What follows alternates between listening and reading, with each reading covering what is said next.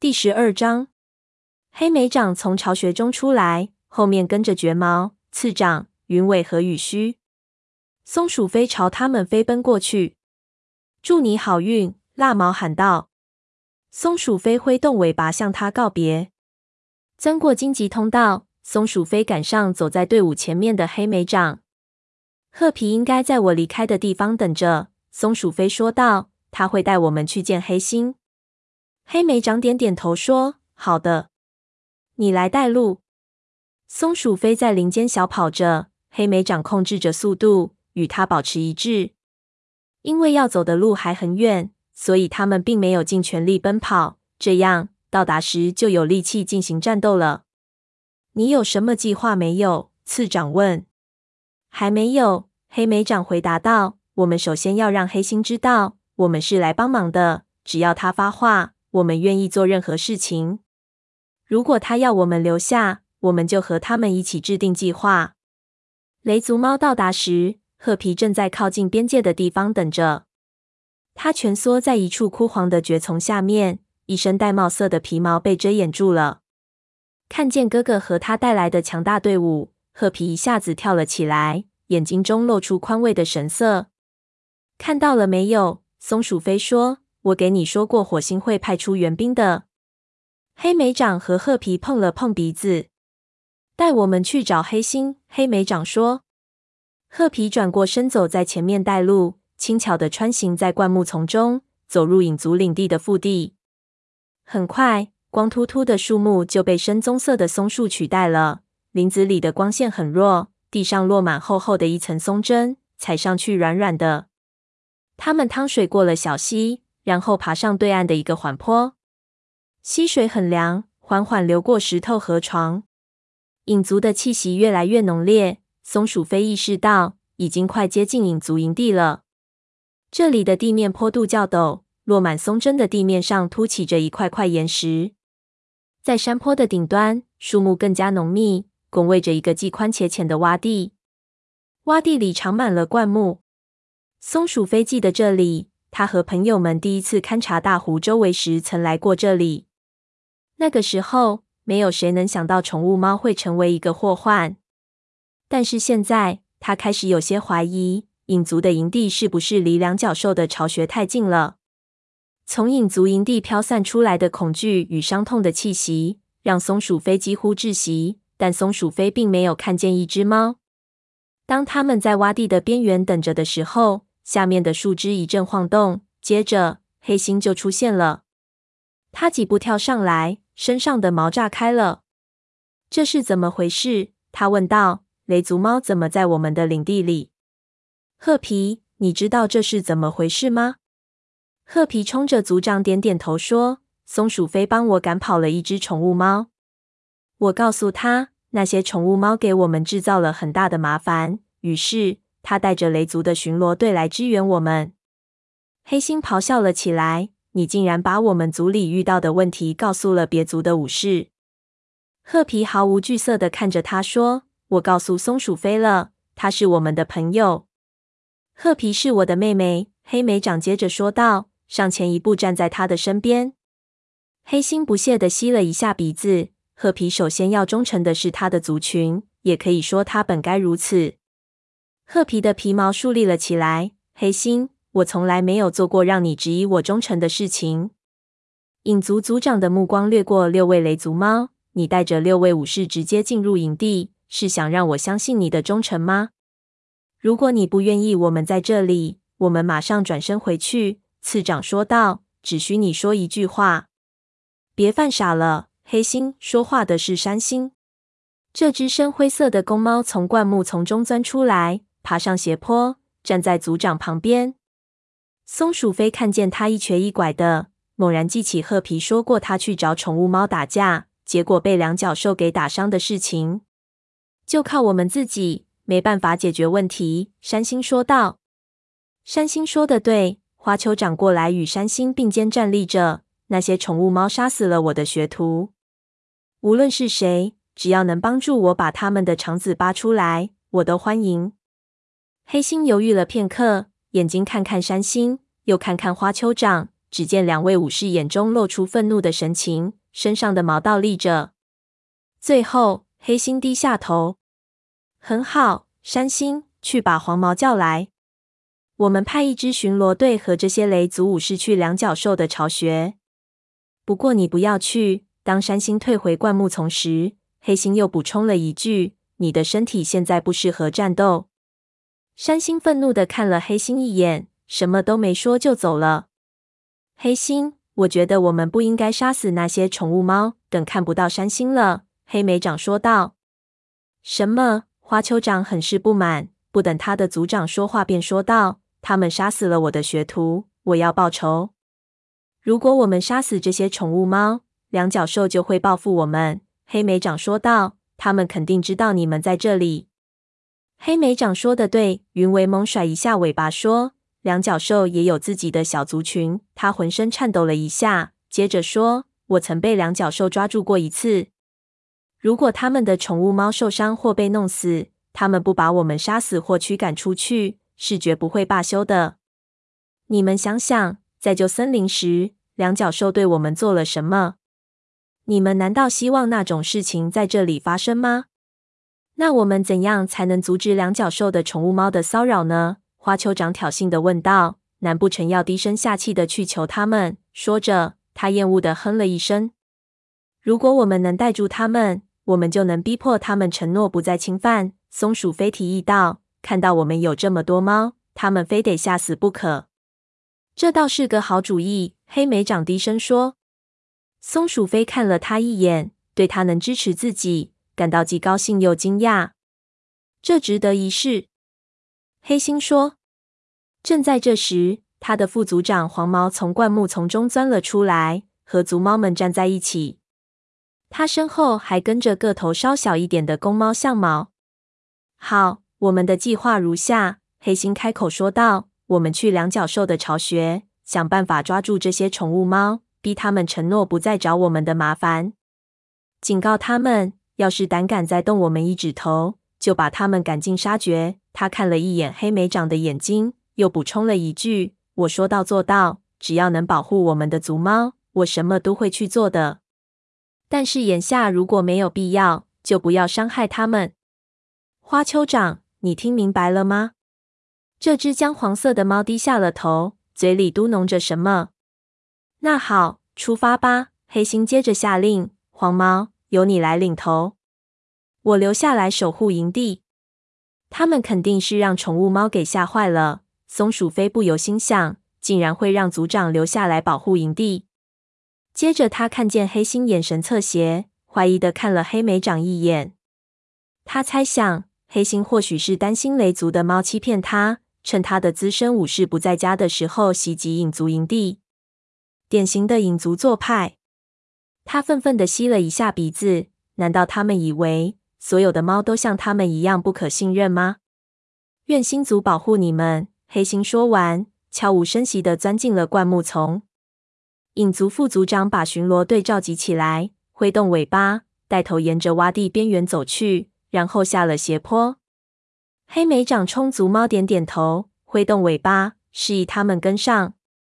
黄毛带着众猫来到两角兽的巢穴附近，在有几只狐狸远的地方停了下来。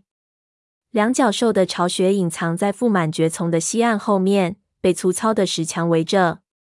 两只宠物猫正蹲在墙上，凝视着墙外的森林。其中一只体型硕大，黑白花色的皮毛，耳朵撕裂了。松鼠飞一眼就认了出来，这只猫正是他和褐皮赶走的那只。另一只个头小些的浅棕色虎斑猫，是他几天前从雷族赶出去的那只。他们在那儿。松鼠飞说道：“黄毛生气地摆动着一只耳朵，说：‘别说话。’两只宠物猫看起来已经吃饱喝足，睡意朦胧。不一会儿，那只体型硕大的公猫开始清洁身体，它的舌头懒洋洋地舔着肩膀。他们并不知道我们在这里。”花丘长低声说道：“我们行动吧。”不，黄毛制止了他。只要一看见我们。他们就会跑回两角兽巢穴，把两角兽叫出来。我们根本就不是两角兽的对手。看来我们要把他们引到这里来。”次长说道。听着，说话的是黑莓长。他上前一步，站在黄毛身边。我们派一位武士走到那里。他冲一片四周长满蕨丛的空地点点头。这片空地位于他们的藏身的和围墙之间。继续说道：“假装受了伤或生了病。如果他们跟你们所描述的一样，那他们肯定不会放过任何一个攻击弱者的机会。同时，我们要派几只猫堵在他们和围墙之间，阻断他们逃回巢穴的路。”好主意，绝毛激动地说道：“这样就能跳上前去，警告他们，要是胆敢再惹麻烦，绝不轻饶。你觉得呢？”黑莓长问黄毛。这位副组长抽动了一下耳朵。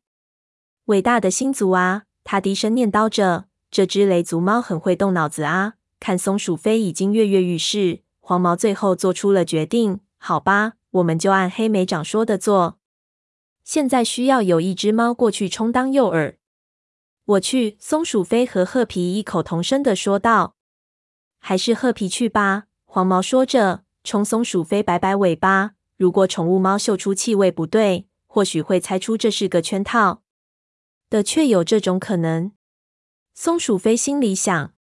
黑莓长把鼻子埋进妹妹的皮毛，说：“不要担心，我们不会让他们伤害你的。”褐皮久久的看着黑莓长，说：“我知道。”褐皮说完，一瘸一拐的走进空地，侧身瘫倒在的，就好像是精疲力竭，再也走不动了似的。没准那只黑白花色的猫会认为它是刚才在雷族边界处战斗时受了重伤。黄毛选出花丘长、象毛和云尾，命令他们：一旦宠物猫有所行动，就朝对面慢慢靠过去。切断宠物猫退回巢穴的道路，剩下的猫则待在原处。即便是在战斗时，也要尽量保持安静。黄毛命令大家：“我们不想让两脚兽听到动静。”松鼠飞蜷伏在蕨丛中，眼睛紧紧地盯着那两只宠物猫。看见褐皮，两只宠物猫一下子坐直了身体，耳朵支棱了起来。那只黑白花色的猫对同伴说着什么。接着，两只猫从墙上一跃而下，趾高气扬地穿过空地，朝褐皮走去。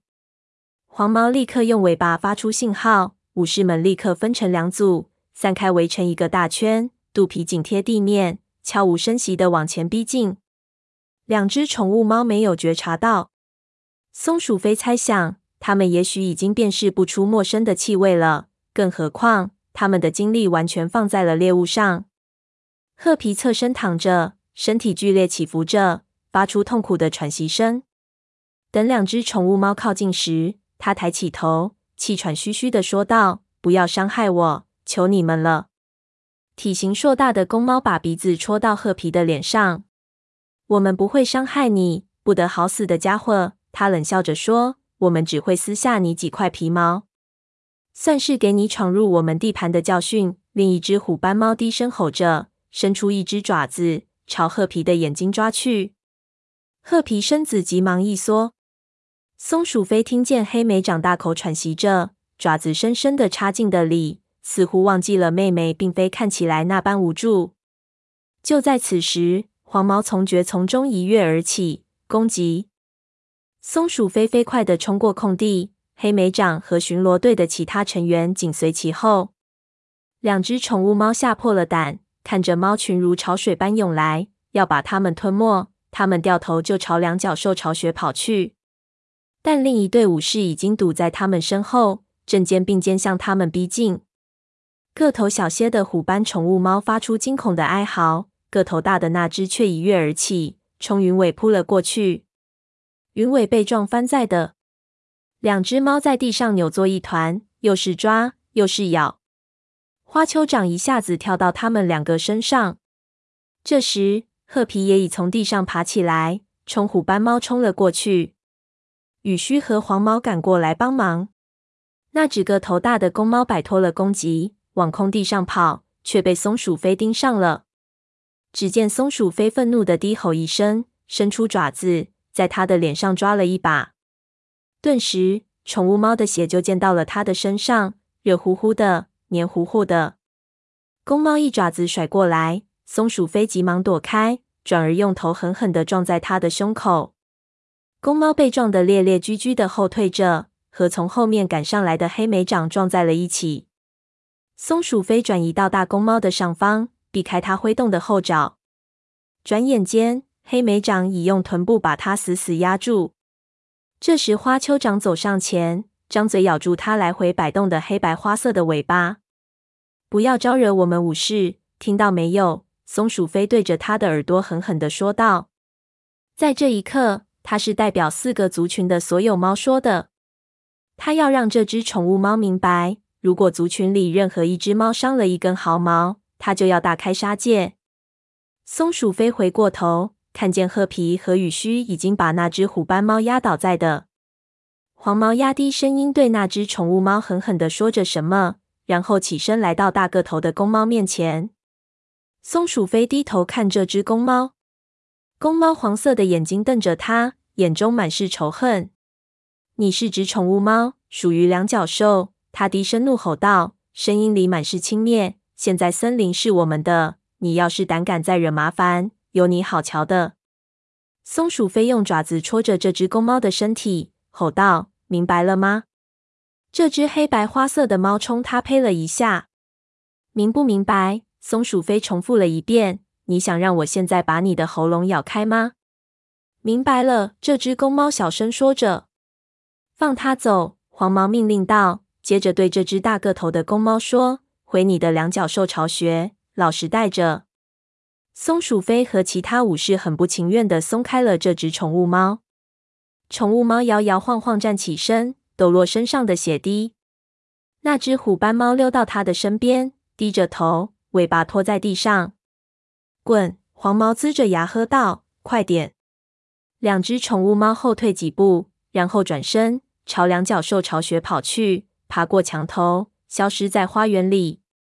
松鼠飞听到两脚兽巢穴门打开的声音和两脚兽发出的惊恐的叫声。黄毛摆动一下尾巴。由雷族和影族联合组成的巡逻队立刻朝着松林深处奔去，一直跑到看见影族营地时才停了下来。我去叫黑心，黄毛说着，飞快地跨过洼地的边缘。褐皮走到黑莓长身边，用鼻子拱着他的皮毛。谢谢，你太棒了，你们大家都很棒。他说着，抬起了头。乐意效劳，黑莓长说道，任何时候都是。这是不是很棒？松鼠飞说：“我永远忘不了那两只宠物猫看见我们时的表情。还有黑莓长，我朝那只大个畜生进攻时，你来的真是时候。你可真厉害。”然而，黑莓长只是上上下下打量着他，让松鼠飞心中生出的温情瞬间化成了冰霜。你表现的也很棒，他面无表情的说道，就像是对哪位学徒说话似的。松鼠飞抓挠着地上的腐叶，强忍着愤怒，没有说什么。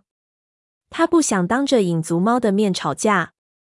他的冷漠比战斗中受到的巨大伤痛都让他难受。洼地的灌木丛沙沙作响，黑心钻了出来。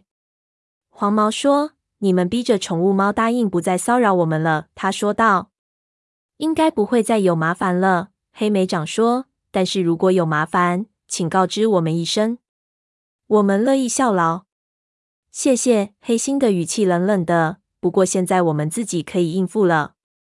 这是逐客令。黑莓长不想说服他改变想法，于是挥动尾巴，把本族的猫召集起来，与褐皮轻轻的碰了碰鼻子，然后对黑心说再见，希望能在下次森林大会时见面。说着，他转过身，循着来时留下的气息，朝雷族领地走去。松鼠飞跟在他的后边，闷闷的生着气，步伐不由慢了下来。激动的心情随风而去，对黑莓长的那种短暂的亲密感也随之消失了。为什么做不了朋友呢？两只猫联合起来战无不胜，这种敌对完全没有必要啊！想到黑莓长可以为影族抛弃仇怨，竟然不能为他这么做，松鼠飞顿时觉得肚子里一阵绞痛。好吧。如果他愿意，那就这样吧。他的声音很低，没有一只猫听见。我才不在乎呢。可是，在跟着族猫往石头山谷走去时，他感觉肩膀很疼，尾巴无力的拖在满是松针的地上。